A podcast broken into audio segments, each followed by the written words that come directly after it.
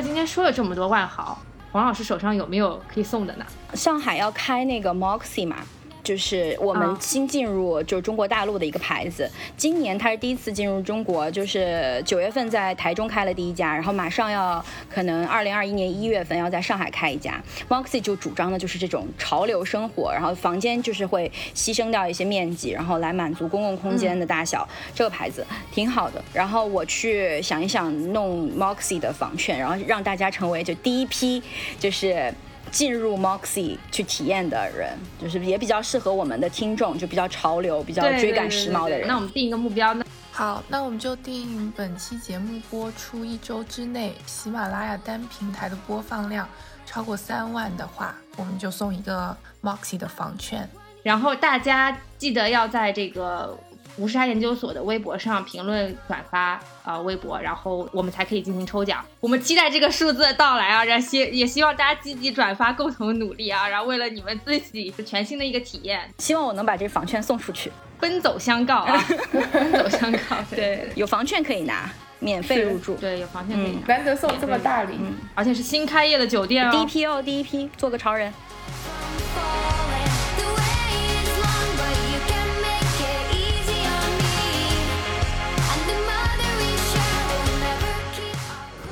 您正在收听的是无时差研究所。无时差研究所是一档横跨中美的播客节目，我们希望通过播客带你去看更大的世界。如果你喜欢我们，欢迎在喜马拉雅、网易云音乐、苹果 Podcast、Spotify、Google Play 搜索并订阅无时差研究所，也欢迎在苹果 Podcast 给我们留下五星好评。大家好，这里是无时差研究所，我是爱谁谁。大家好，我是科科。今天非常荣幸的邀请到了曾经救我于水火之中的 小伙伴，就是曾经我出差的时候，因为出差标准不够，因为上一家公司出差标准不够，然后深圳酒店又非常的火爆，所以无奈之下只能找到了酒店业优秀这个朋友的代表，就是我们的今天的 Scarlet，给大家打个招呼呗。大家好，我是 Scarlett，大家可以叫我斯嘉丽，我们公司同事都这样叫我。我觉得我叫还是叫王老师叫的比较习惯，可以，我们就中间穿插着随便叫什么名字都行。对，啊，我们王老师是万豪酒店集团的优秀员工。对，然后大家可以看到，就是各大软文，就是还有就是各大公众号的那些就是有关的文章，可能都是出自王老师之手。对，大家大家日后可以去寻觅一下王老师的足迹。对，啊，其实我们也有比较明显的感受，就是这次疫情其实对各行各业都有。了比较大，都都有比较大的冲击，然后特别可想而知啊，酒店业肯定也受到了比较大的影响。所以就是究竟这个严重程度到底是怎么样的呢？啊，虽然我们可以看到说最近啊，感觉各大平台都开始卖卖酒店卖的很红火，然后整个都开始复苏了，但是但是就是实际情况到底是什么样的呢？今天也想请王老师跟大家聊一聊。作为一个站在行业这个漩涡对漩涡口的这样的一个人，就是真的感同身受啊！就是因为国内的疫情开始的比较早，大概一月底就已经开始陆陆续续的，然后到了过年之前就已经到达了高峰。然后那个时候从武汉封城，然后整个旅行禁令开始，然后整个中国呃基本上境内的这种差旅。就没有了，所以呢，我们也是经历了一个非常非常艰难的一段时间。因为其实理论上，在春节应该是一个旅游高峰的，无论是对境内还是对境外，尤其是像我们这种是，对，它是一个就国际型的公司，我们不光在对呃中国境内有一些酒店，我们还在整个亚洲，然后在美国，在全世界都有。那么其实它就整个影响就蛮大的嘛。那说回中国市场，我们差不多从过年之前。基本上，这个入住率就已经非常的就很很难看了，就是因为大家都不不出来嘛，没有这个这个需求。那一直到差不多清明前后，然后基本上就是以国内的疫情得到了一定的控制为一个非常明显的标志点，就觉得好像就逐步的在恢复。嗯，我们本来这个行业啊，其实那个时候是很消极的，因为。就没有收入嘛，也没有那么多的岗位可以提供给员工，然后整个这个现金流都非常的差，所以其实是进入了一个相对消极的阶段。但是四月份开始，从清明小长假为一个节点，我们就发现大家开始出门旅游了，就是这种旅行的热情非常的高涨，尤其是以这种江浙沪为代表，就是春暖花开了，然后呢，大家都很想出去玩，就突然有几家酒店告诉我们我们满房了，哇，然后那个时候哦我们就看到了一些复苏的这个信号，以江浙沪呃为先驱吧，然后后面是深圳，然后整个大湾区，然后大家就开始进行短途旅游，所以国内的这种周边游就陆续恢复了，这是四月份。那接下来呢，也是得益于一些小长假，比如说五一这个小长假，然后后面还有端午节，就以这几个小长假为节点，就是看到了整个国内酒店的业绩就是节节攀升，就是每次就可以大上一个台阶。嗯，然后我们就看到了整个业绩就全面的恢复了起来，然后包括到了十一的时候，嗯，全国的平均入住率就可以达到百分之八十以上了，嗯、然后呢，很多地区已经追平了去年的业绩。甚至呃，在一些地方，比如说海南，就大家都知道的，现在都去海南。然后还有就是杭州啊、广深这些地方，他们那个时候的业绩水平已经超过了去年同期。嗯，这个是在我们二三月份的时候是想也不敢想的事情，所以其实整个国内，呃，旅行行业啊，以及我们这个行业的复苏还是还是非常乐观的。嗯，哎，我想问，就是这是跨行业都这样，还是说其实中高端酒店会更好一些？因为我觉得大家经历疫情以后，在出行的时候可能会考虑说，呃，一些比较值得信赖的品牌，甚至是说服务或设施条件都更好一些，这样大家也比较安心。是的，是的，呃，我觉得其实还是能够看出一些趋势的，但是在这儿我我可能找不到非常具体的数字来支撑这一点啊。但是呢，我们很多地方它其实业绩是超过去年同期的，也就是说，一方面呢，这个业绩是来自于呃，因为现在大家不能出去了，所以呢，境内的旅行的这个需求它相对增高了，所以就抬高了我们整个的这个业绩水平。再一个呢，也是大家选择的偏好，因为。我们作为就是比较有规模的这种呃集团性质的，它还是会在清洁啊、呃消毒啊、卫生方面就等等，它会更给人就比较安心的感觉。因为我们也确实做了很多，就是大家现在去酒店就能看到，就是在你目光能够触及到的范围之内。只要你眼睛能放放眼看过去，一定会看到一瓶消毒液，就是用在手上的消毒液。如果你经常进出这些什么电梯呀、就是你走的比较勤的话，你就会发现你碰到阿姨在消毒的这个几几率也比较高。就基本上你什么时候走进去，你可能都会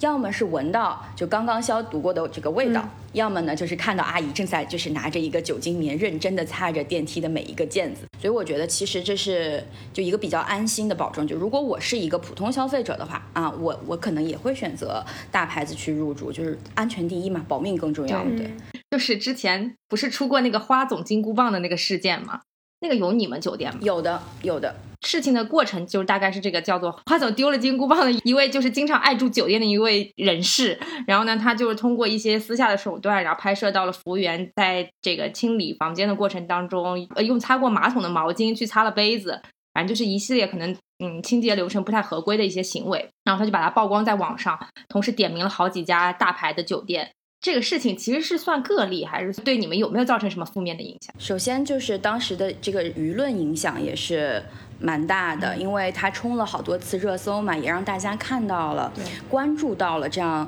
酒店卫生状况的一个问题。那我们当时呢，也是就第一时间就跟酒店。进行了一些调查，就比如说每一个酒店在当天，或者说在整个清洁流程当中，都到底是一个什么情况，有没有按照呃整个清洁的标准流程去去处理？其实我觉得也是敲响了一个警钟吧，就是不管这件事情，嗯、在酒店到底有没有发生，因为我们其实也很难去追究，嗯、视频拍摄的时候到底发生了什么，因为我们也很难去找到这样的一个结果。但是其实对于我们来说，嗯、这种这种事情都是一个警醒吧，就是你。随时的都要去加强这种培训也好，然后加强这种标准的这个监督也好。然后当时其实我觉得更有意义的，它是引发了一个行业的探讨，就很多人呢站出来说，那个第一呢，首先是人力，就中国的这个人力能不能跟得上，然后整个的这个培训能不能够让大家完成这么高标准的呃这个清洁流程，然后再一个就是如何去监管这些人，因为我们在酒店房间里面其实是一个私密的空间，嗯，不能够完成对就是在这里面服务的人员的一个监管。那要不要让大家在胸口上都带上一个呃这个录像设备，然后这样呢能够进行一些这个录影的留存？其实当时是引发了这样一个探讨，我觉得其实这个是有意义的，叫良性。嗯，对对对，所以就是我觉得就是因为花总也是一直很关注旅行行业嘛。就大家都是出于对对旅行本身和对行业推动的这种爱，我就是虽然当时也是有有了一些风波嘛，也是造成了一些负面影响，但是我觉得，嗯，就是还是有积极意义的，嗯。然后我再补充一下，就在酒酒店这个清洁的这个上面的一些大家可能会不知道的，其实就是酒店清洁，它当时之所以录下来了会引起就是特别大的风波，是因为我们其实有一套很很标准的清洁流程，比如说我们的抹布是分多少个颜色的，然后呢，大家会把这这个清洁的阿姨会把这几个颜色的抹布都带到房间里面去进行整个清洁的流程，然后它会有一个既定的顺序，应该先清理哪里，再清理哪里，然后呢会用什么颜色的抹布清理什么样的区域。和位置，这个是我们平时在工作当中就是着力点也是最多的，就是经常会组织，就是我们的清洁人员 housekeeping 的阿姨去进行培训，然后去进行监督，然后这个也是尤其是在疫情之后更重要的。然后现在。在疫情之后加强的也是这一方面，比如说，在它整个擦完表面之后，还要再进行一次就是消毒的这种作业，然后还要再进行就是消毒液，然后以及紫外线等等这种房间彻底的消毒，然后来保证就是它是没有病毒的一个环境。嗯，我之前看到就是万豪其实是设定了一个行业标准，就是它有一个三十分钟把房间各个角落都打扫好，然后它有一个既定的步骤。就是它是当年设定标准的这么一个酒店集团。万豪现在已经九十三年、九十四年的历史了，快要。就是它它发展的就是很早，然后最开始在美国也是比较早的形成规模的这样的一个酒店集团，所以其实它在。运营上啊，一直是蛮有使命感的，因为它酒店的就是数量最多嘛，所以就是形成这种规模型的管理也是顺理成章。所以就是就它比较早的就完善了很多有关运营方面的一些标准，就是包括这种清洁的标准，包括收益管理，包括财务等等，它其实都是有一套非常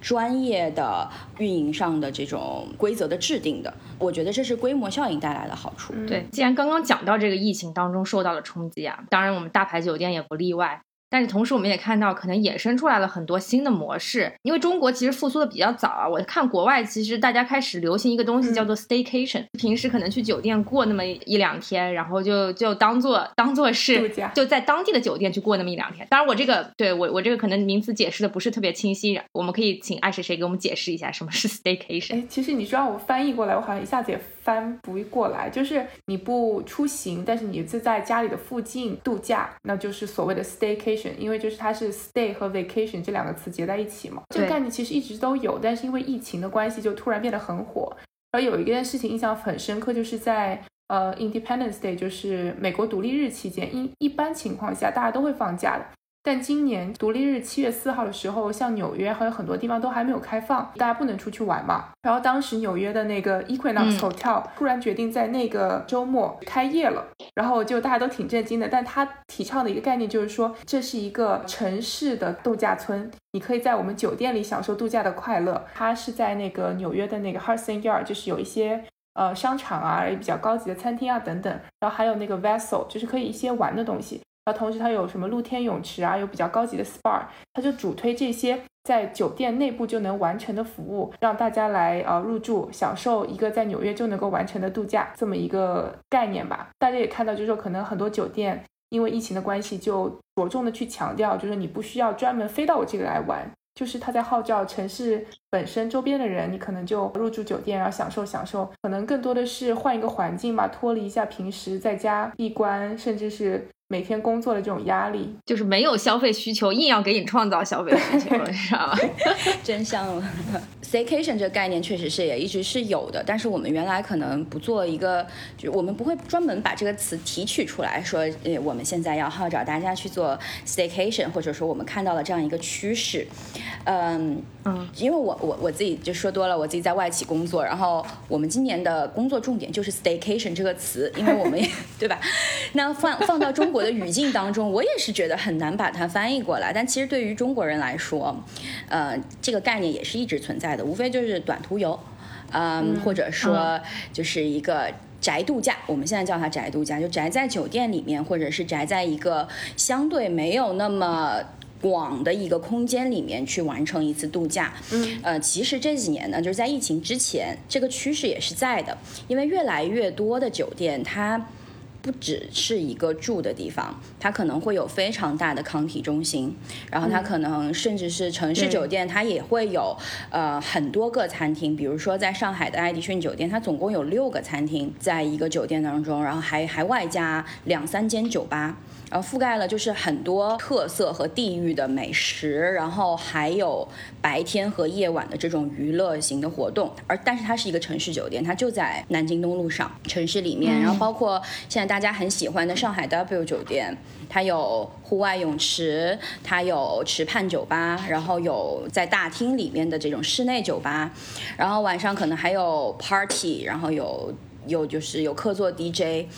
就等等，然后还有就是很多下午茶的设置，所以其实现在已经有了很多酒店可以满足这样的一些需求。所以其实，在前几年我们就看到了这样的趋势，哪怕是上海人他自己，他周末也要去上海 W 待两天，他就不出酒店了，然后在这里面他就可以过一个很好的周末。无论就是白天可能起来吃个 brunch，中午回去睡一觉或者游个泳，晚上起来继续嗨，嗯，就是这种需求是存在的。那么，在疫情之后的时候，我们就看到了越来越多的人发现了就是这个 staycation 的美妙之处，因为其实它很符合人类本性。我觉得我理解的人类本性就是，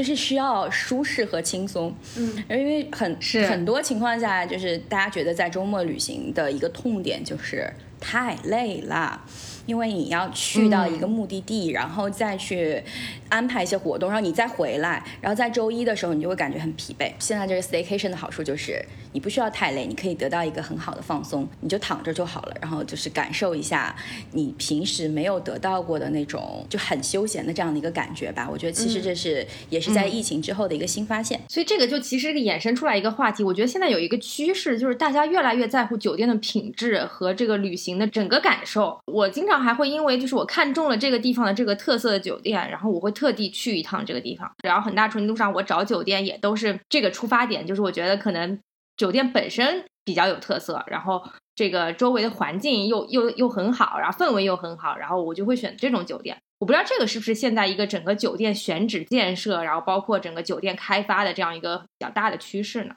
对，首先就是其实现在越来越多的人能够理解。就是旅行，它不是在一个目的地的这个景点游玩，对景点游玩也是因为中国消费者的这个消费实力也上来了。就当他旅行多了之后，他对旅行的期待不一样了。然后对于酒店这种。的需求也不一样了。原来酒店是一个对大家来说啊，是一个满足你住宿的地方。那后来呢，可能就变成了满足你住宿和吃的地方。再后来，可能它是一个整体体验的一部分。那么就是对于我们自己来说啊，汪豪来说，呃，其实我们也一直没有把自己定位成一个就提供房间的这样的一个角色。我们希望能够带给大家是。一个旅行的体验，我们说自己是一个 travel company，而不是一个 hotel company。就我们希望能够给大家带来一个比较完整的体验。说到就是现在大家的这种需求啊，那这是一个非常大的度假需求，所以其实，呃，我们也希望能够在越来越多的这种。得天独厚的地方，能够给大家去提供这种体验，然后包括在中国，就是原来这方面的体验比较少，因为可能，呃，对对，这种酒店的开发和就整个市场的成熟度都不够。但是其实现在是有一些越来越多这样的项目在筹建当中了。比如说，可以预告一个即将开业的酒店。其实它早在很早之前就说要开业了，就是呃九寨沟的丽思卡尔顿。然后呢，哦当时是马上就要开了，然后九寨沟地震了。嗯，所以当时是哦给整个九寨沟和里面的酒店都带来了很大的损伤，然后包括我们即将开业的这个酒店，所以现在差不多已经有两年的时间了，然后这酒店进行了一些翻修啊、重建啊。而且还进行了一些升级，然后它这个酒店我在这里预告一下，将会是中国第一家丽思卡尔顿隐士酒店，就是 Ritz Carlton Reserve，就有点像安曼那种。对它，因因为隐士酒店它可能跟普通丽思卡尔顿不一样的地方是，第一，它是提供一种身心的净化，就是它主张一种就是你的身心和目的地的融合，然后它会主张它的宾客去做一些和当地呃在一起的这样的一些活动，比如说在你在巴厘岛，在在山上，可能他会带你去做瑜伽，带你去认识植物，或者说带你去做冥想等等啊、然后呢，呃，影视酒店呢还有一个就是它是隐的，就是你是看不到它的牌子，他希望这是一个你离开城市的一个角落。印象最深的就是我当时第一次，那是我去的第一家丽思卡尔顿影视酒店啊，是在巴厘岛的那家，在乌布。这家酒店太难找了，因为整个乌布它像是一个村庄、一个村落，然后就在这个村落的街上走，然后大家就说，啊，你的酒店已经到了。我说不可能。没有酒店，这怎么可能有酒店？它就是一条哦就是小路一个破街，然后也没有任何的牌子。然后当时师傅说，你从这里弯上去就是一条就像乡村小路一样的地方，甚至旁边还有一点就是土，然后可能还会有那种野鸡出现，就是一只什么小动物就嘟嘟嘟嘟就走走过去了，就这种情况。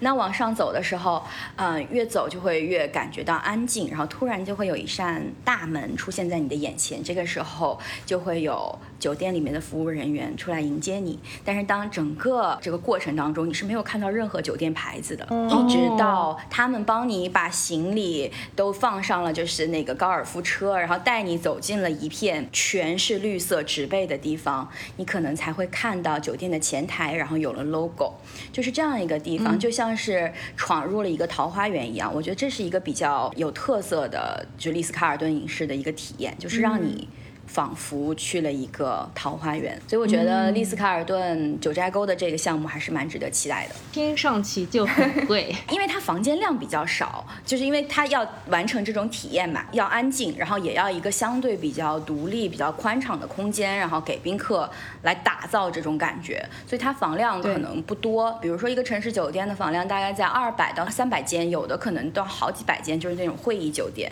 那像这种呢，有可能就是几十间，或者说一百间这样子。所以其实它供应量少，那是如果市场需求大的话，它的定定价可能就会高一些。再一个要满足就是人力成本，比如说这种酒店，它可能每一个客人相对应的服务员的数量可能就会更多。比如说在东京的那家丽思卡尔顿是客人比服务人员应该是一比二点一左右，也就是说两超过了两个人的人去服务一个客人，所以这样的话人力成本高，然后整个酒店的这个运营成本也会高一些。既然刚刚说到那个 staycation 啊，除了这个之外，现在还有没有什么比较热门的这种新的衍生的模式呢？一个就是你刚才说的直播购物，就是大家现在购买的这个方式比较多样性，我觉得这也是中国市场一个比较不一样的地方。可能在我们在其他国家的市场上面，单一的这种消费渠道还比较能够满足消费者，但是在中国就不一样了，大家就是是需要不断的去用各种方式去去刺激大家，因为可能是因为我们的社交媒体和就整个市场它足够活跃，所以有一部分人他是要去看直播的。然后呢，直播也分不同类型。呃，我们尝试过很多直播，其实我们直播也有很多主题。呃，在疫情最开始的时候，我们有大厨教做菜，就是因为那个时候大家都在家里面待着，然后我们就把嗯。我们自己的就是最厉害的主厨。请出来就说你做一做这种五星级酒店里面才能做的菜，哦。他就吸引了我妈这种消费者。就我妈就是一下子就粉了，我妈说我爱死曹师傅了，明天什么时候还播你让我来看看，就是。哦 然后就是大厨会要求你买很多的调料，就说你这一定要什么醋，然后一定要什么酱油。我妈妈就真的去买了。哦，但是她吸引到的是是这种消费者，然后后来就是你会发现年轻人啊，我们当时就大家都在家里待着嘛。也是就刚刚过完年那会儿，我们做了一场 W 线上蹦迪。就是我们当时其实也是尝试一下哦，就是一个呢，当时的初衷也是希望大家就是在家里面也不要就一直消极着，因为就是新闻整个它的这个通调都很沉重，然后呢，对对对。呃，大家也不能出来玩儿了，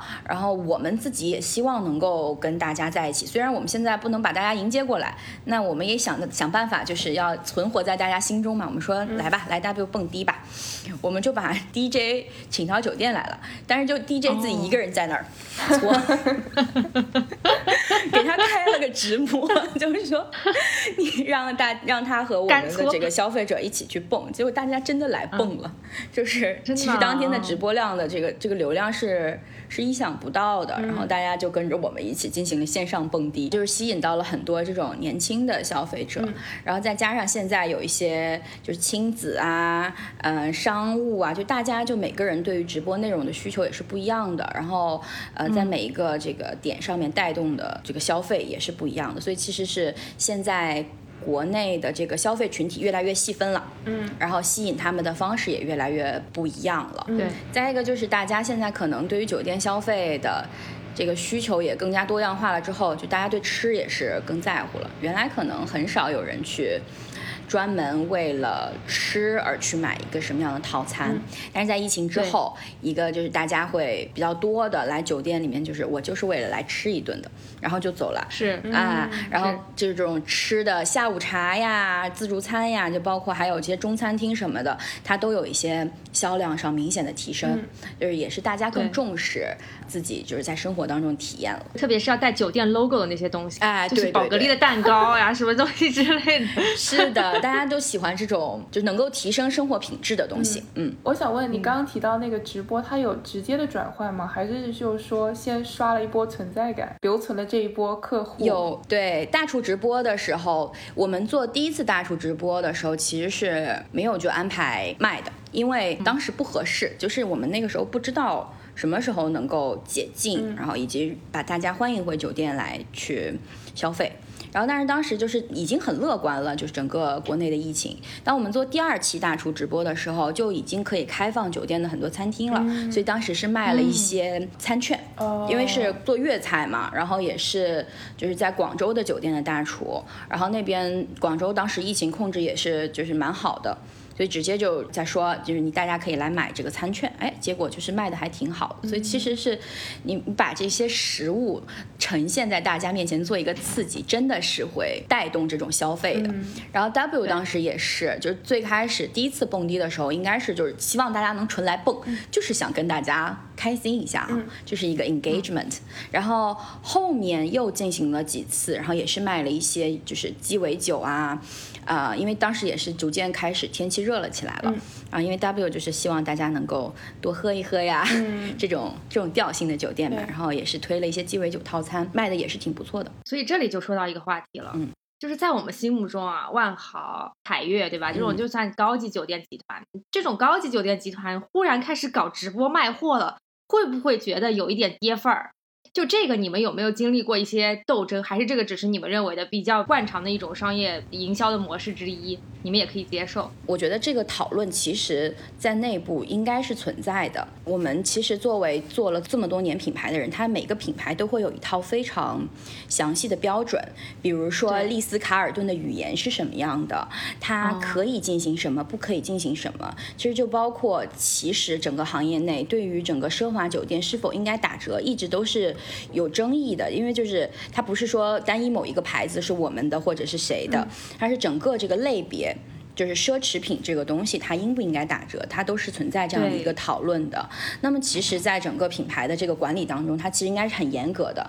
那直播作为一个新生事物，它肯定是有这样的争议在的。但我觉得呢，就是与我个人的观点来说，这事儿应该分开来看，因为直播它是一个渠道，我们可以把它定义为一个就是 channel，它并没有影响到整个消费者就是在品牌酒店当中得到的体验，所以就是、呃，我觉得更重要的是完成他们在消费端。得到的那个体验，无论是在 W 酒店里面得到的，就这杯鸡尾酒的质量是什么样的，然后我们整个提供给他的服务是不是满足 W 的这种又和你做朋友又激发你去探索的这种调性，然后或者说在丽思卡尔顿里面有没有像得到绅士淑女的这样的服务标准等等，我觉得这这个是最为重要的。再一个，其实就是做直播的时候，我们当然也会考虑这个直播本身是不是。符合呃品牌的调性，因为我们不能说直播它就是 low 的，或者说直播它就是不符合的，而是其实还到说到底还是内容，就是我们如何进行呈现。对吧？呃，所以我们可能会对不同的品牌有不一样的直播策略啊，就包括其实现在你看大牌走秀啊，也是有直播的这种方式的啊。那可能比如说有的奢华品牌，我们不会在直播的时候就进行就是很大的打折，然后就叫卖以这种方式去 去进行和和和消费者的就接触。那可能比如对一些比较是偏商务的牌子，或者说比较大众的品牌，就可能会有一些不同的方式了。嗯，我觉得是这样。嗯嗯，之前也觉得很惊讶，携程总裁梁建章没场场亲自下台角色扮演。对，那个时候确实行业也到了一个比较艰难的时刻。当然他也比较放得开啊，就说据说一开始放不怎么开，然后后来越越玩越嗨，越来越放得开，后来就造成了。就是好像所有酒店品牌啊，纷纷开始搞直播，好像如果你不搞直播，就就失失去了那块蛋糕一样，对吧？因为你市场就这么大，所以就是这个竞争是存在的，大家都希望能够自救。因为最开始我们谈到那个话题，其实最开始真的对于我们来说蛮挑战的，因为整整个市场的需求没有了，那只要错过了这一天，那没有赚钱，那这一天就永远的错过了。它其实对企业来说是就。这个损失是没有办法弥补的，而且加上我我们这个行业的性质，酒店的房间就那么多。比如说你二月一号没有卖出房间，你二月二号就算卖满了，那二月一号它只有只有这么多，它不可能就是卖出百分之一百二的销量。是这样的，所以其实时间对于我们来说很重要。所以其实抢占市场占有率对于每一个酒店集团说白了，其实都是很重要的一件事情。所以在整个市场复苏了之后，大家会看到这些企业都非常的有竞争意识，都非常的积极的在市场里面进行探索。其实为的都是能够早日的将之前的损失就是弥补起来，因为这是一个比较重的行业嘛。就是它有实体的物业，然后又非常的人力密集，因为有这么多人需要养活，然后整个如果需求上不来的话，它其实环环相扣，影响会很大。所以现金流对于企业来说特别重要。所以当时大家就是都一窝蜂的。但是我觉得好的一点就是国内的需求这个盘子足够大，就起来了，然后大家其实都是有钱可赚的。是 是，既然说了这么多国内的情况。国内感觉现在一势头一片大 好，然后各个解决的办法也都用上了。那国外到底是什么样的情况呢？具体酒店怎么样我不知道，但是我确实收到了很多酒店的广告，就是让我去他们酒店办公。因为现在就是很多社交媒体都能定位我在哪里，然后自从我搬到长岛以后，就长岛附近的各种小酒店就天天在 Instagram 上给我发那种小广告。就让我去那里办公。其实这个就是说到一个新的概念，就是所所谓的联合办公嘛。可能大家一开始就会想到说 WeWork，但其实 WeWork 这种概念在其实，在酒店行业很早就有了。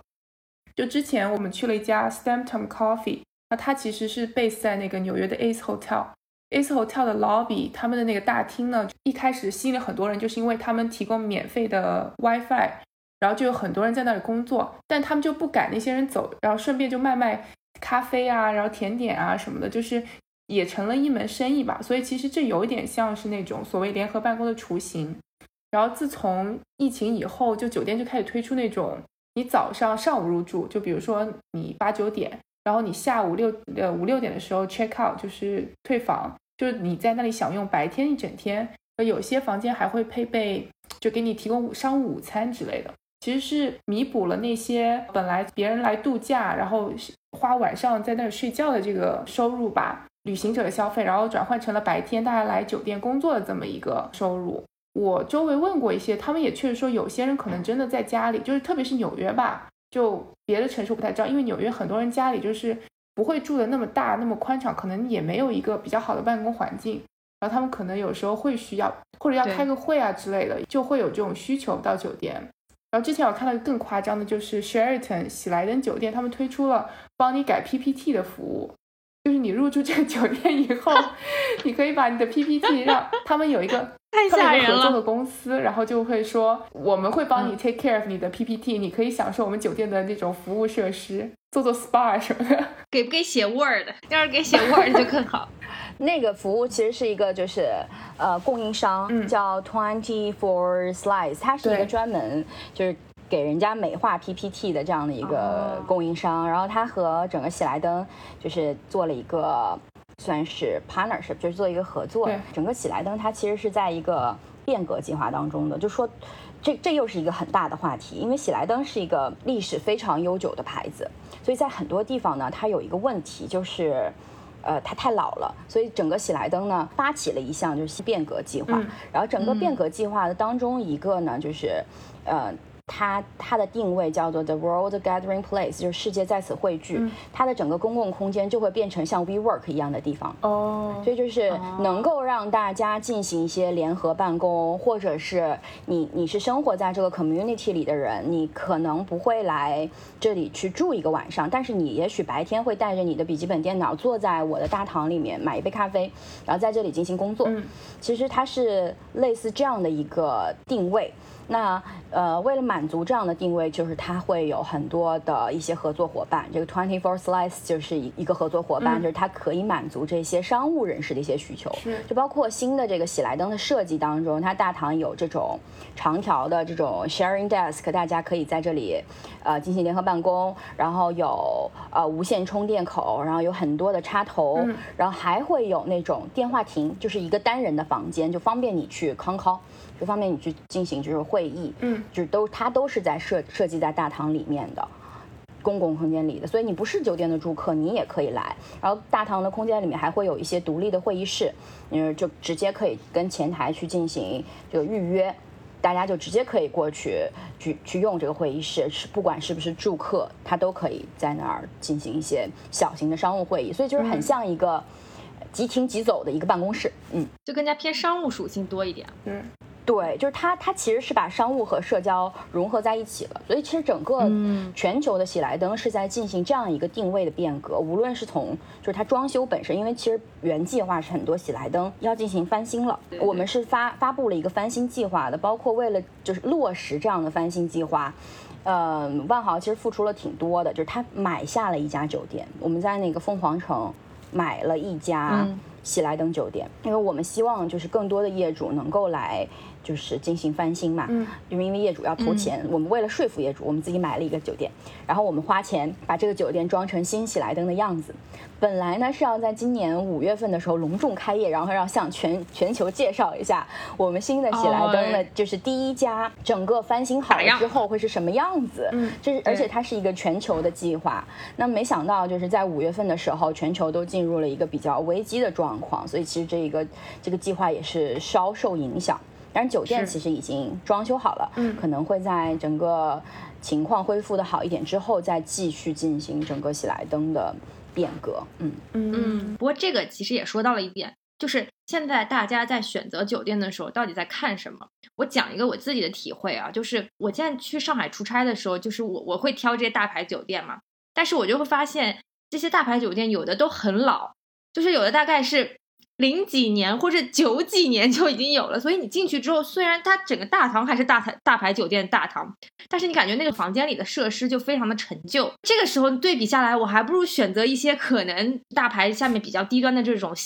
低端的线，然后但是呢，它又是比较新的酒店。这个中间其实也是有一个博弈的过程在的。就是我我不知道，嗯，你们是怎么，就是王老师怎么看这个事情？首先啊，大家肯定是喜欢更新、装修各方面都更好的酒店，对。设备也很新，就很高科技的那种。对的，就是我觉得这个是其实是非常重要，包括我自己个人的偏好也是这样的。所以就是刚才提到为什么喜来登要进行这样一个变革，也是这样的，嗯就是它。消费者总是需求在变的嘛，那你想要做生意，一定要满足消费者的需求。就是就是，呃又又说到新的喜来登，我觉得它其实新的变革里面特别好，它那个床就很适合现在的嗯。我，就是它那个床的床头是可以就是立起来的，就是你可以躺在哦床上玩手机，床上办公。对，或者是办公，就是它很符合现代人的嗯需求，就是因为现在很少有酒店的床能够像医院的床一样，就是把床头折起来，你就半躺半坐在床上。但是它新的这个是可以的，嗯然后包括它的桌子呀什么的，它都是可以升降的。然后或者说它整个装修的风格都很符合就是现代人的一些一些需求。然后就再包括就新的喜来登，它可能会在一些地方取消浴缸这个设置，因为不是所有的。呃，现代宾客他都需要浴缸的，尤其是年轻人，他对浴缸的需求非常低，这是我们的一个发现。所以其实它是根据就是现代人的需求在变的。那当然了，大家就喜欢这种新的，但是呢，在整个运营就是这个商业的这个逻辑上面来说，我们属于管理方嘛，拥有这个物业的人是业主。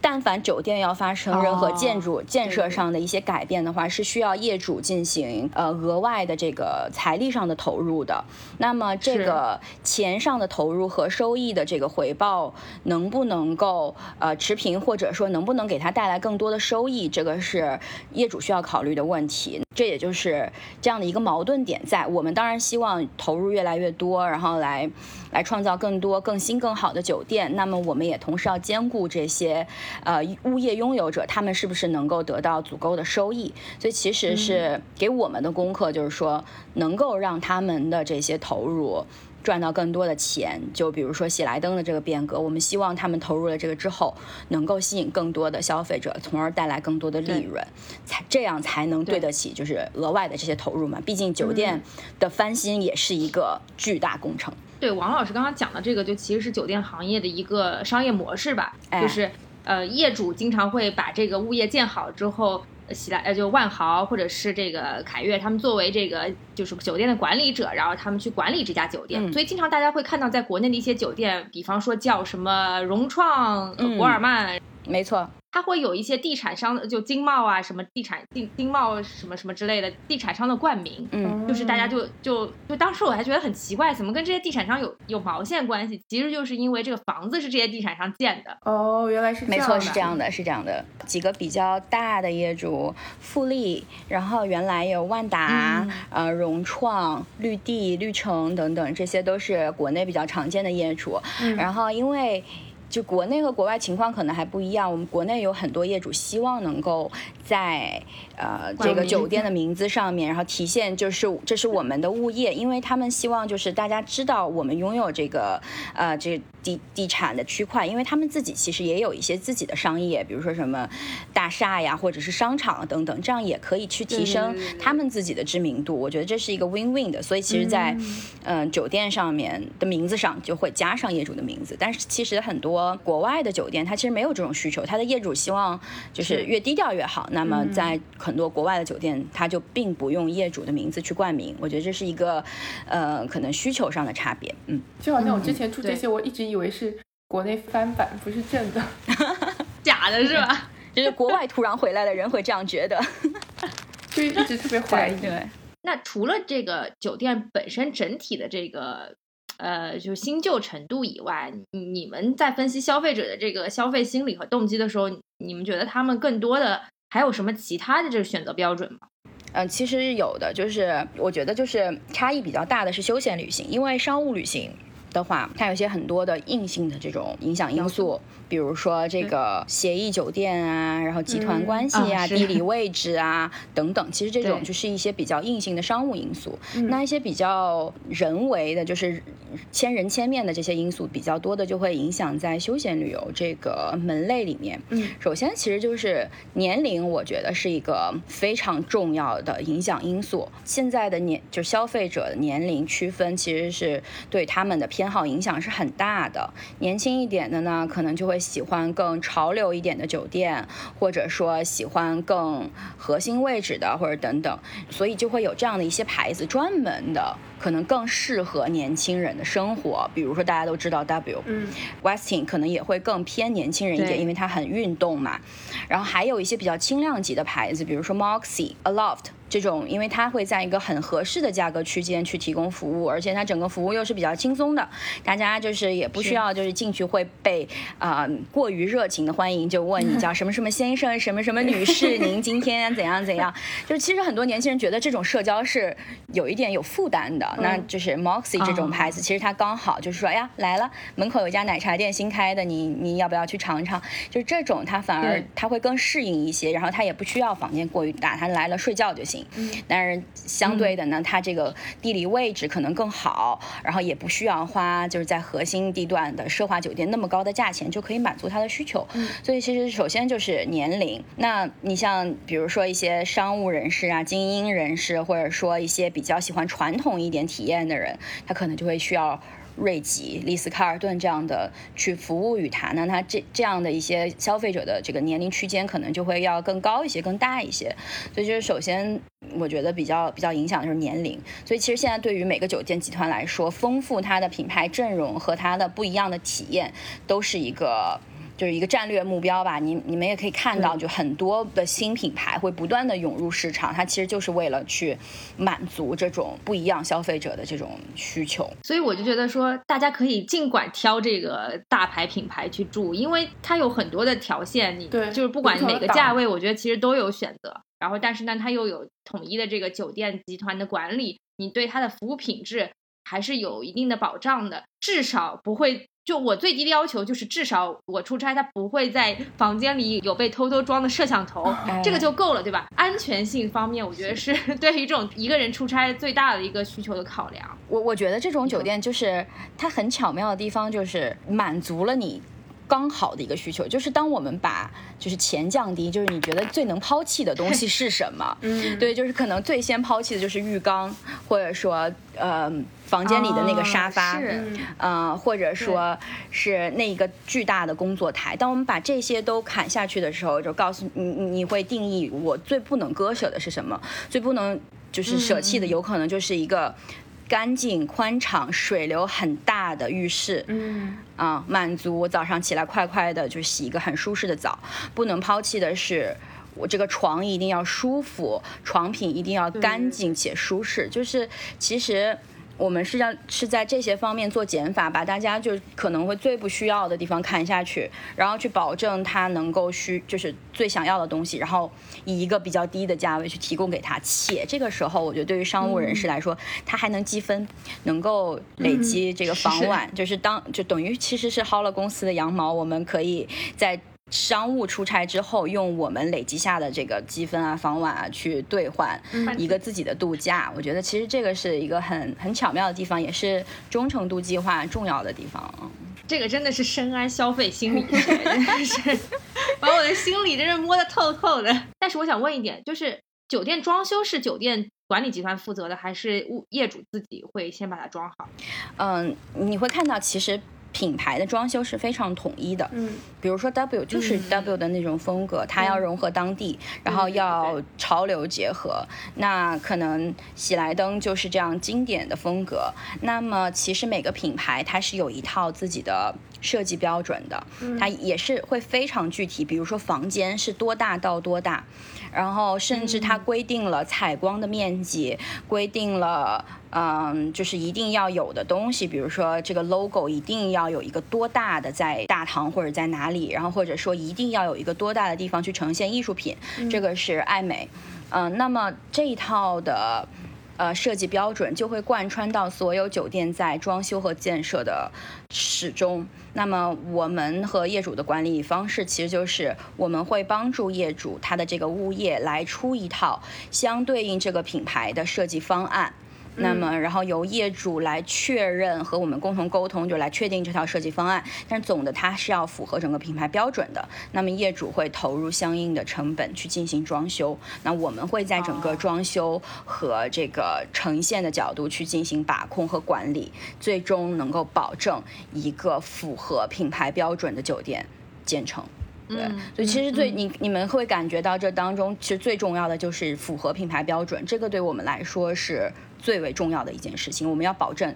在市场上的每一个产品都是嗯合格的，嗯。嗯，哎，那这样的话，酒店管理公司你要换的话，其实成本很高啊。因为你可能装修都要重新来一遍，包括一些配套的设备。没错，这个在酒店行业里面叫 conversion，就是改建项目。嗯，所以呢，一般改建项目呢，比如说你收过来这个酒店，业主可能都不会不会在这种就差异非常大的品牌之间进行换牌，因为这对于他们来说并不是一个非常合就是有利的选择，因为基本上等于它的整个装修都要重新去做，嗯，那就等等于重新去开一家酒店，更合理的可能他会在两个比较相似的品牌之间去进行转换。您正在收听的是无时差研究所。无时差研究所是一档横跨中美的播客节目，我们分居在大洋两岸，邀请各行各业的同龄人一起讨论时下中美的诸多社会现象。虽然每周都要配合着时差，以远程连线的方式录制节目，但我们每周的更新无时差，因为我们知道每一期的认真对待都会传递给世界各地的你们。然而，我们还是希望能够有更多的机会可以一起直接面对面的聊天。如果你喜欢我们，欢迎扫描微信打赏码，或者使用爱发电给我们送来你的心意。你的每一份打赏都能为我们早日相见攒下一点机票钱。详情请见本期节目的文字介绍。谢谢大家。刚刚说到那个对于酒店的选择啊，我其实自己也有个感受，我觉得现在这个各大在就是风景秀丽的地方的酒店无所不用其极，就是那种那种招数真的是眼花缭乱。我在研究那个就是西双版纳的酒店的时候，我发现洲际居然推出了一个在酒店里面插秧的服务，就是每天清晨，你你酒店里面有一片田，你可以去酒店里面对去插秧，然后插一次大概五十块钱还是一百块钱，嗯反正就是这种，我不知道王老师那个万豪有没有相关的这种可以可以讲一讲的例子，让你印象比较深刻的。当然有啊，就是首先啊，还是回到那一点，就是我们其实希望提供的并不是一个房间、两个房间本身，我们还是希望能够提供一个完整的，就是体验，就是而且呢，酒店它对于当地的理解可能其实它是更深的，因为我们是这个从业者嘛，所以其实还是会提供给消费者一些比较有意思的，或者说原汁原味儿的体验。就这些东西呢，在很多酒店原来其实就是有一些贯穿的，比如说万丽这个牌子，它有一有一个功能的人员叫做 navigator，就叫导航员、领航员，他就是会带你到一些就是他知道的呃一些有意思的地方，或者告诉你就这个地方应该怎么玩。那相应的 W 这个牌子有一个叫 insider，就是他会。洞悉整个城中最潮流的地方，甚至有一些，比如说要排队三个小时的餐厅，它你你如果通过 W Insider 的话，就是不用排队，啊就是他会帮你来预定这个城中就是最热门的地方，或者是给你一些最地道的推荐。就是他们可能会了解，就是这地下酒吧哪里好，或者说今天有哪一个小众的设计师要在这里走秀，他可能都是知道的。所以他就是一个很很潮流、很前卫的人。所以其实酒店是会有这样的一些服务的。那就是其实大家也可以在平时的就是休闲旅行当中多多探索一下，酒店都是会提供给大家的。然后让我其实印象更深的，其实不是一个。就不是哪哪一家单体酒店里面提供的，就是是我们不是有这个忠诚计划嘛？忠诚计划叫万豪旅享家，就原来是，嗯、就是两两个就是什么 SPG 和呃万豪理想合并来的。那万豪旅享家它的就是使命就是在于说让大家。能够感受到一些，呃，此生难忘的体验。所以就是你通过我们住酒店去积分，这些积分就可以去换来一些你平时在市场上买不到的体验。比如说，我们有一些官方的合作方，包括曼联，包括 F 一。这些都是我们的一些官方合作，然后哪一些体验是你买不到的，金钱买不到的呢？比如说去年在呃上海 F 一的这个比赛期间，我们可以让会员站在就是赛道旁边去观看比赛，这个票是不是他能够用钱去买不买到的？就是比如说他在换车胎的时候，我们的会员可能就站在那里看着他换车胎，对，嗯。然后呃当我我还有一个视频，就是我眼前就是汉密尔顿，就他他夺冠的瞬间，他站在了车上，就是我我最爱就可以在对在他面前看到他夺冠的瞬间，嗯甚至还可以在比赛开始前，就是车手是有热车圈的嘛，在赛前他开着那个车要在那个场地里面去热车。我们的会员可以坐在那个车上去跟他一起热车。哦，但不是 F 一吧 F1？F 一不是只能坐一个人，坐他后面吗？他是熟有一个熟悉场地的那个车，乘另外一辆车，就是跟他一起走一个热车圈。对，，OK OK。在有一些地方呢，我们其实原来设计了一个体验，其实是让汉密尔顿就开着车把大家送到赛场的。但是呢，他的驾照在中国不适用，哦，对，所以其实当时后来是让车手跟跟我们的会员同乘一辆车，从酒店到了赛场。但是就是原来我们是希望就是车手能够开车把大家送到赛场，这是这是 F 一。那曼联也有很多，比如说我们在曼联的主场就是那个老特拉福德，就在曼曼彻斯特的主场有一个对对对包间，那个包间就是万豪旅享家专用的包间，它是可以看到整个的就是赛场最好的一个观赛角度。那在这个包间里面，我们可以一边喝着香槟，一边看球赛。然后还有一些就是酒店提供过来的一些餐饮，同时可能还会有一些已经退役了的球星和我们一起来进行观赛，所以就是和你曾经最喜欢的球星一起去看，在现场看一场这样的比赛，嗯。然后或者说还可以在他们训练的时候到他们训练的基地去看他，远远的看他们训练，因为有一些训练是不能公开的，那么还可以看他们远远的看一下他们的训练，在他们训练之后跟他们一起进行合影，或者说可以让自己的小朋友去做一天球队经理，也就是说在曼联比赛当天，嗯，有可能球员的球衣的这个这个工具包嗯。是你亲手为他准备的，然后如果你给他放了一个彩色的、呃球衣，那他可能就穿着这件彩色的球衣上上场去比赛了。当然也是要符合这个团队标准的，嗯、对，其实这些嗯。都是一些非常定制化的。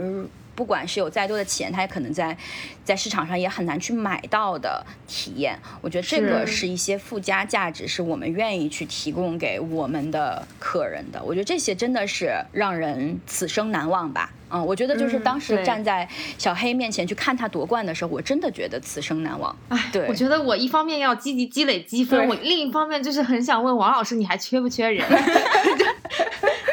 就是哪头天哪，都会觉得得我们是一个就是很很令人羡慕的行业，在旅行本身嘛，就是你的你的行业，就你的工作状态就是在旅行当中，所以大家会觉得很好。你应该干得很开心吧？也有很辛苦的时候，这这这个话题啊，真的就因为大家看起来就是很美的那些时候，那我是在其中的。那当然，当然，为了准备这些很好的瞬间的时候，你是要付出工作的。然后包括很多的这些些新闻稿，包括这些说出来的话，都是要由我们自己写出来的。那嗯这些背后的工作是大家没有办法看到的，所以就是我们要付出双倍的时间，但是也不可不可否认啊，这些呃很好的风景当中，确实是有我们的身影的。还是很有成就感。对对对对，还是很开心的，因为就是行业属性比较有意思。而且我觉得这种收获是能够得到大家认可的，这种喜悦是和就做那种办公室工作很不一样。很多时候，我觉得我们现在特别是做金融，除非 IPO 可能真的是一件特别开心的事情，但很多时候你的工作是沉默掉是了。但如果说你去呃经营一家酒店，然后你每天都可以看到人来人往，然后他们都很满意在这个酒店的体验的话，其实是一件很直观、很开心的这种收获。哎，是的，是的，是的，就是这。尤其是疫情之后，我们很多酒店前线员工，他其实有非常深切的感触，就是因为他们嗯站在那儿啊，尤其比如说前台，就突然有一天酒店没有客人了，或者突然有一天这个酒店就关了，你上班的过程就是没有办法面对任何客人，然后他其实是一个很消极的状况，然后又渐渐的他看到客人回来了，开始带着全家人来玩了，这个直观的感受和给他们带来的成就感真的是很有冲击的。再一个就是我们这个行业的人啊，他有一种服务于人的天性，这个行业告诉他你要为别人提供服务，所以就是为别人提供服务是他们就最开心的事情。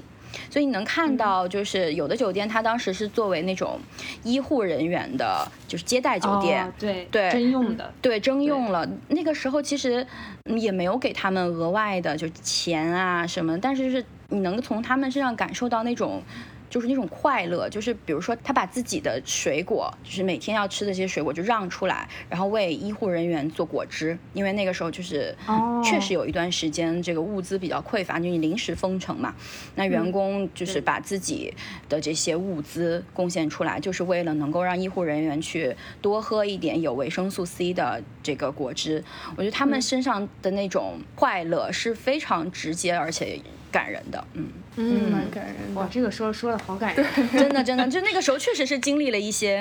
比较特殊的时间。对酒店，而且很多酒店也被征用作为这种隔离的酒店，是吧？嗯对对对我们是第一个什么？这个具体的标准我还真的不知道，但是我们其实有一家酒店啊，就是武汉卓尔万豪酒店，这个也是在。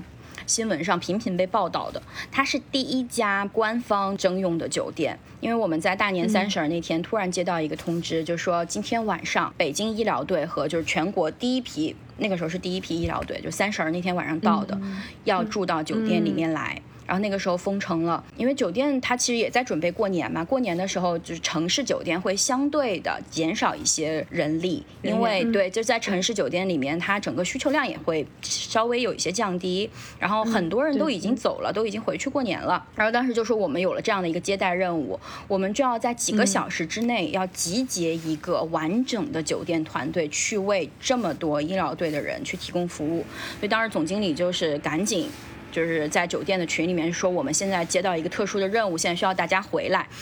然后，嗯当时武汉的那个状况，还是有很多人自愿的、主动的回来，而且当时很多人都是九零后甚至零零后，就说主动说我要我要回来。我现在我家就在附近，我可以回来，然后就在三个小时之内，所有的整个的这个给医护人员提供服务的这样的一个编制就已经齐了，三个小时就人员就已经到齐了。所以当时是这也是第一家酒店，然后当时还会面对很多就是呃物资供应不上来啊，然后人突然到了很多，然后我们就是酒店应付不过来这么多人同时吃饭啊什么的，也是面对了很多现实问题，然后就是酒店也是努力的去想办法去做，然后当时也会有一些抱怨，因为会有一些就是留言出来就说，哎呀，我们的医护人员在酒店里面也吃不到饭，然后当时还要有一个故事，就是我们总经理说不可能发生这种事情，就是哪怕我没有饭吃，我也要让医生吃吃得上饭，就是那种、那种凝聚力和那种关键时刻大家彼此支持的感觉真的不一样。对，所以酒店行业其实，在疫情期间的贡献也不容小觑啊。对主要我们还是那个。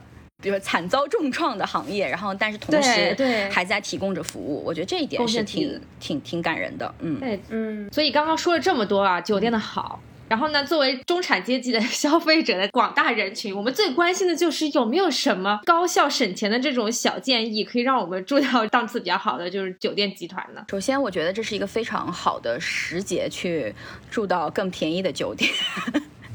因为 因为现在就是整个行业遭到了这个算是重创吧，嗯，所以就是它嗯整个的这个平均的价格，它其实还是会相对低一些的，然后整个促销也会变多，这是其一，就是时间特别好。那第二呢，就是抓住一些酒店，嗯，做促销的一些时刻，比如说万豪，它现在每个月有一次会员日，就每月的八号是会员日。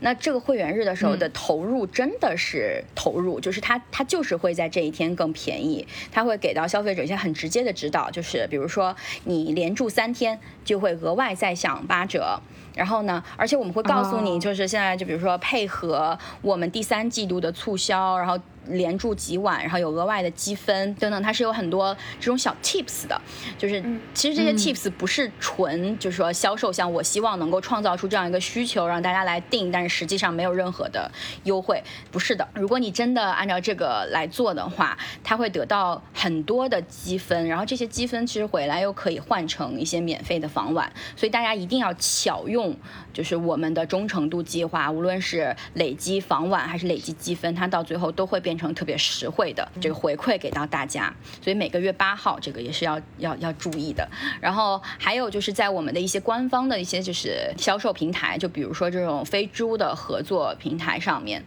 他给出的这个优惠也是很实在的。这些打折就是真打折，会给你发一些红包啊什么的，也是真正的就把它打下来的。还有就是直播啊什么的，它也确实是会放出一些价格比较低的 package 出来。我觉得最重要的其实还是要多和这个嗯它的常客计划互动，因为常客计划能够给大家带来的回馈是最为稳定和直接的。听众朋友们，赶快对，要是没有注册的话，赶快去注册一下。对，对大家可以直接领一个比较高级的会籍，就是可以看一下自己的淘气值。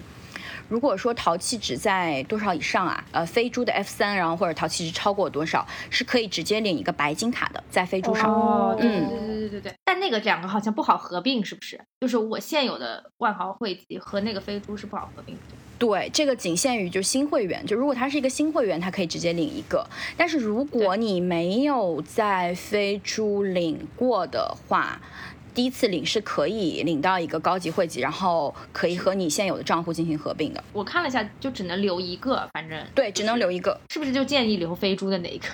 因为其实它是一样的，就是它都是我们官方的账户。只是就是一个人不能同时拥有两个账户而已，所以其实留哪个都是一样的，因为这两个系统是对接的，是它都是属于一个哦官方的官、那个万豪旅享家账户，所以你就留级别高的那个就可以了。好，既然我们说刚刚说了那么多，我们其实讲的都是大牌酒店集团这种有一百多年、甚至更长时间历史的这种酒店集团。但其实我们看到，在国内现在有更多的这种新的酒店品牌层出不穷，然后包括这个亚朵，嗯，其实这个不得不提吧，我觉得就是它其实不管从低端线到高端线，已经开始有慢慢的布局，然后包括华住集团在国内有很多这种新的品牌出现，还有很多这种民宿，然后包括这种特色酒店也都不断的涌现。你你们是怎么看待就是说现在酒店行业这样一个就是蓬勃的，就是各大品牌涌现的这样一个现状？对于这种新的新进品牌的这种冲击，又是怎么应对的呢？这个我就很难以这个集团来进行这个解读了。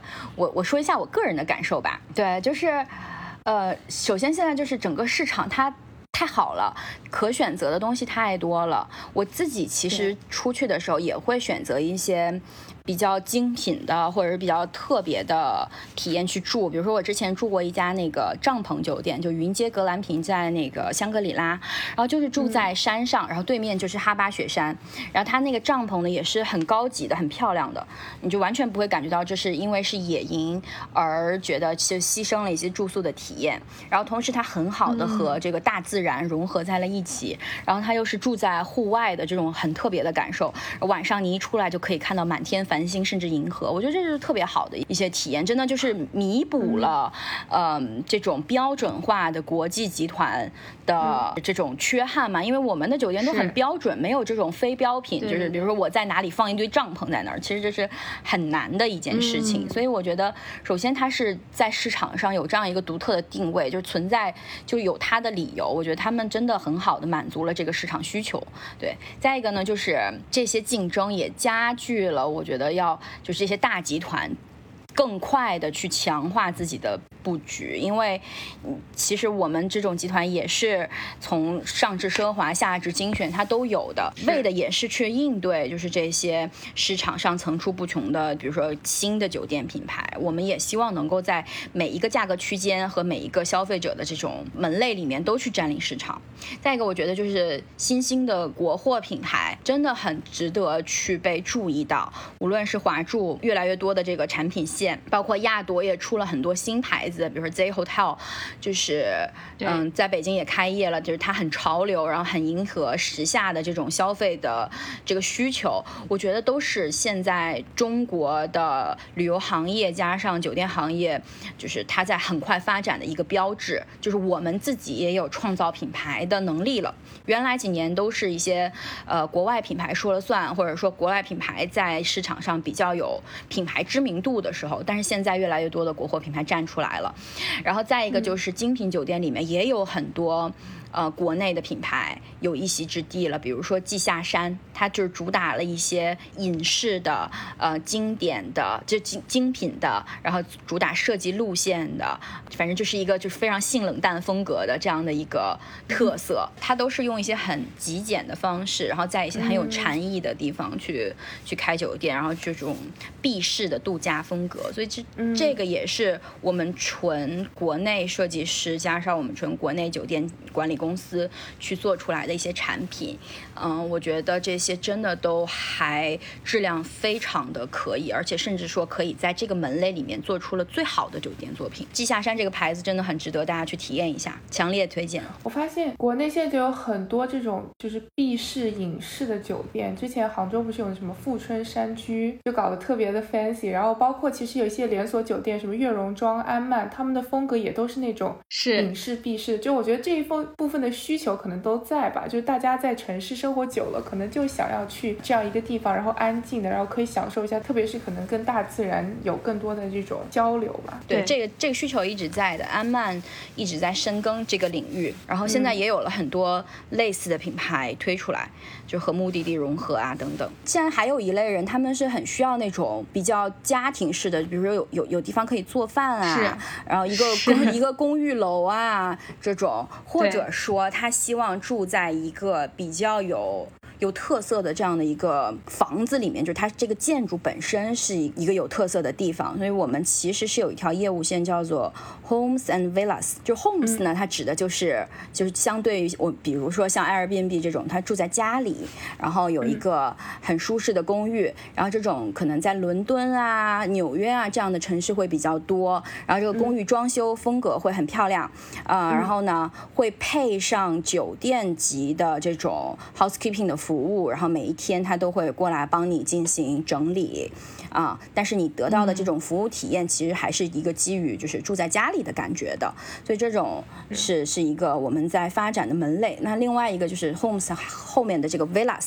这个 villas 呢就是一些比较偏度假型的，呃，偏常住的，比较有特色、非酒店标品的一些哦配置。比如说就是在维也纳有那种古堡，然后我们就嗯跟他们合作，就进行经营。然后我们的这个会员也可以通过 Homes and Villas，就是我们的这个服务去订到，就是在这种古堡里面去住宿的这样的一些体验，或者是你可以在这儿订一个呃家庭聚会，或者是小型婚礼啊、还有什么小城堡啊，或者是那种什么乡村的啊、整幢的别墅等等，这是一个比较特殊的门类，去弥补就是标品酒店没有办法去提供给大家的这种体验。我觉得这个也挺好的。同时，就有一个好处，就是你还可以通过这个来进行积分，然后积分了之后还是可以是换，就是其实它还是依托于整个就是强大的这种忠诚度计划的，所以也是嗯蛮有意思的。我我也自己也很想体验。然后另外还有一种就是叫全包型度假，你去了之后你就拎包哦，儿就宜家是是不是？对，一价全包，你就什么都不用嗯管了，你就是在这个岛上，他给你又吃又喝，然后又出海，然后又捕鱼，然后又什么双人潜水等等。我们现在也在进行一些这样的就是商业开发，然后目的地有很多就是在什么南美呀啊，然后就是什么这哦。种呃什么加勒比海啊这种比较小众的度假目的地，它会进行这种比较大型的开发。呃，这是一个我比较期待的，还有一个就是最为期待的，就是 丽思卡尔顿的海上游轮。哦，天哪！那感觉本来今年就要首航了，去年已经开始卖了，啊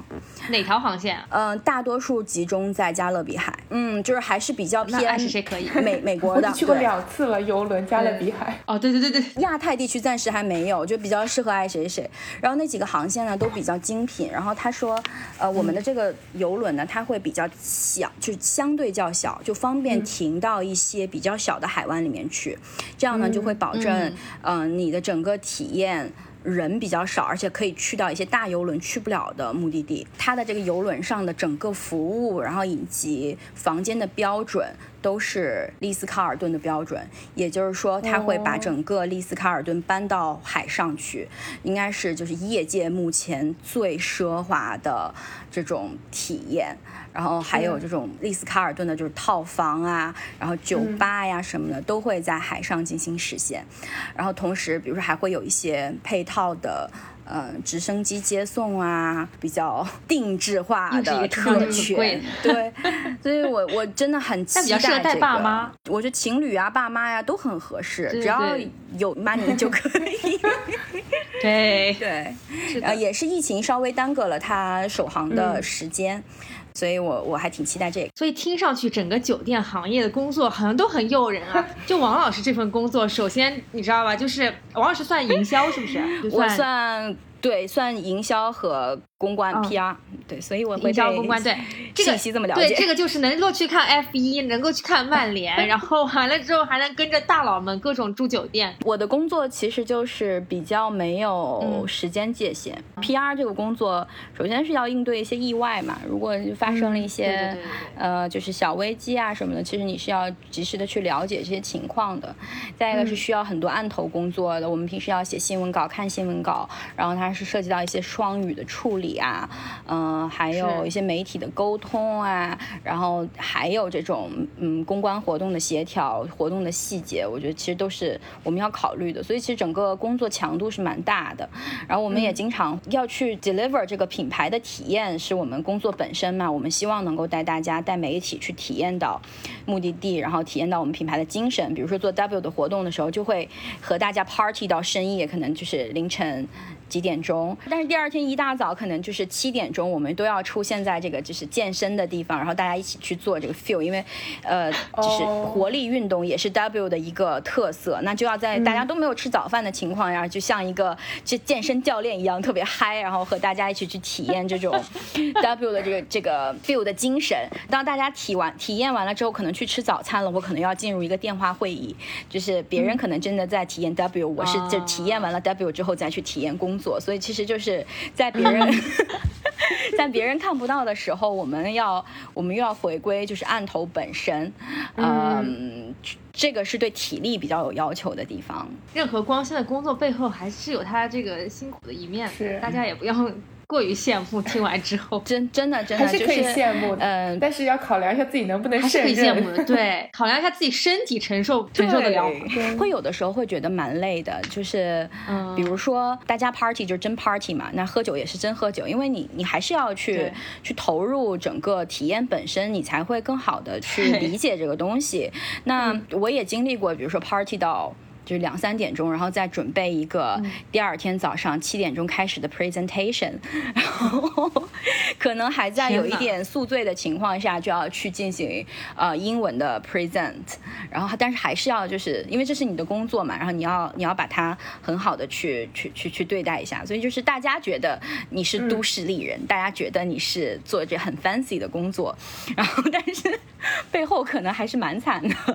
而且有的人会觉得 PR 就是比较光鲜嘛，就是大家经常穿着礼服啊，出席一些 party 啊、典礼啊什么的。但是在大家看不到的时候，我们就是戴着大眼镜，然后就是在屏幕前面伸着脖子，然后一直就是看很多很多的字，然后去写。其实更多的情况下是是这样的。我另外想问一个问题啊，就是我我在找酒店的时候，我有个非常明显的感受，就是高级酒店集团其实大多数布局的地方都是在江浙沪，然后大湾区，然后中部地区，就是它有几个固定的那个地方，它会有好多好多的酒店都集中在那里。但是西北大西北其实很少，就基本上没有什么酒店，特别是你去到比方说那敦煌那边儿，嗯就是更更偏一点的地方的时候，你会发现没有什么酒店。它这个酒店选址和布局是怎么考虑的？为什么会在就是某一个地方集中扎堆，有些地方却就几乎都没有呢？我觉得首先是跟就是整个国家的这个发展以及地区的这种战略啊，都是有关系的啊。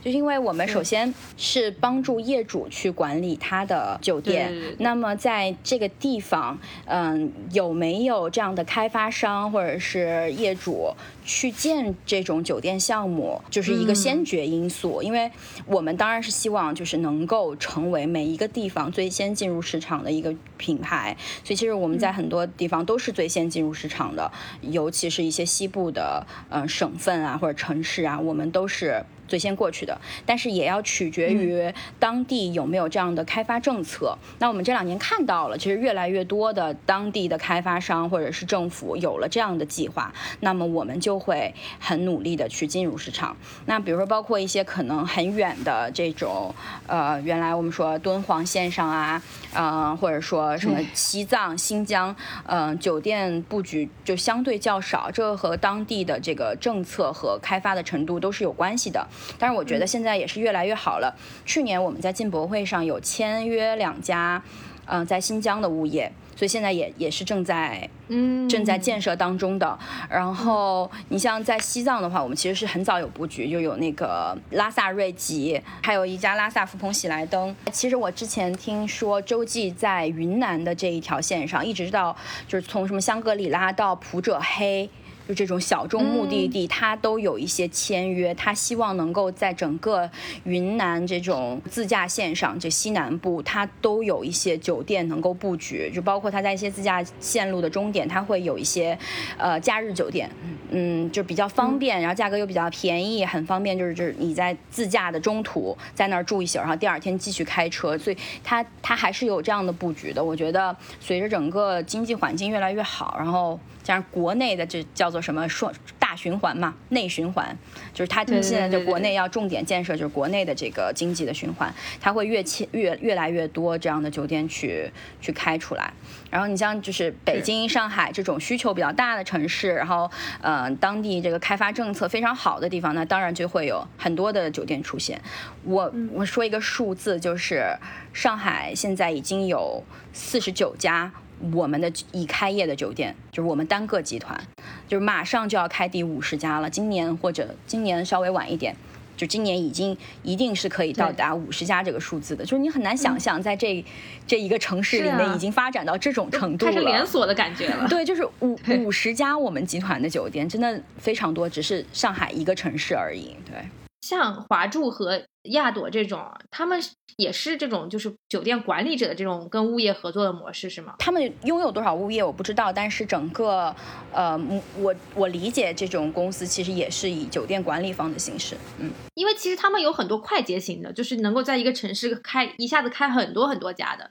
所以我就觉得说，就是他们可能有这样一个市场优势。毕竟万豪它必须得每一家可能要有一定的建制，然后每一家要做到一定的规模，然后它在这个城市可能要开呃只只能就是这个数量肯定是有一定的限度的。但像这种可能比较快捷的这种连锁酒店，它可以一下子忽然开一片，嗯，你感觉两个街角就有一家的这种，嗯所以这个这个其实是不是打的是不同的这种市场区间和不同的这种消费群体？对，首先就是它是根据品牌的不同嘛，嗯。如果说要建一个，比如说我们说奢华酒店，也不可能够有这样这样多的需求。我每隔一个 block 就建一家。那么，呃，对于嗯这种需要布局比较密的，嗯、其实是一些经济型的酒店，比如说华住它有就是汉庭或者全季，那么相对应的 IHG 可能会有 Holiday Inn，嗯、那么其实万豪也有相对的这种精选服务的品牌，比如说万丰。然后这种对这种酒店呢，它主打的就是一个标准化，就是它整个房间会很简单，甚至我们有一种开发模式，它是有一个就叫模块化这个装修的，这个装修是在场外进行的，就是它在外面的工厂把整个房间所有的东西它装好了，就是等于就是它打包这一个房间所有的东西，然后直接砰就放到了这个房间里面，能够让酒店在最短时间之内。完成整个装修，这样就是它开业的速度就会非常的快。这样对酒店的要求其实就是你你你整个装修不要特别的。呃，有有特色，就是有太多不一样的地方，所以呢就比较标准化，就比较方便实践。那万丰就是这样一个品牌，它而且呢就是在管理模式上，在这个品牌上我们会更多的嗯、输出一些叫呃特许经营酒店。因为我们分两种，一种是我们负责管理的酒店，另外一种呢是授权给另外一个管理方去经营我们的品牌。那像这样的轻量级的牌子、经济型的酒店，我们可能会做一些呃特许经营，然后让他们去来进行管理，然后我们给到你一个很完善的管理模式，然后呃以及相对应的服务，加上这个装修的这个帮助，这样就可以完成啊、呃比较快速的开业以及比较快速的扩张。今天也非常开心，然后听王老师讲了那么多酒店行业在这段时间经历的一些起起伏伏，然后我们也非常欣喜的看到现在是报复性消费的出现，整个就是又又蓬勃复苏起来。当然，对于我自己的这个钱包承受能力也经历经历了又又要经历一次新一轮的考验。我觉得疫情让大家有更多的机会去了解国内的酒店，然后也去发现国内其实有很多我们之前没有玩过的地方。我觉得这个也是一个不错的体验，大家也不会再想着说要一定要奔着就是出国游这件事情。我觉得就是国内还是有很多值得我们开发和游览的地方，然后也希望大家能够抓住这次机会，多多去体验。那好，那本期节目就到这里了，非常感谢王老师参加，谢谢好，谢谢谢谢你们，谢谢，谢谢，拜拜。拜拜。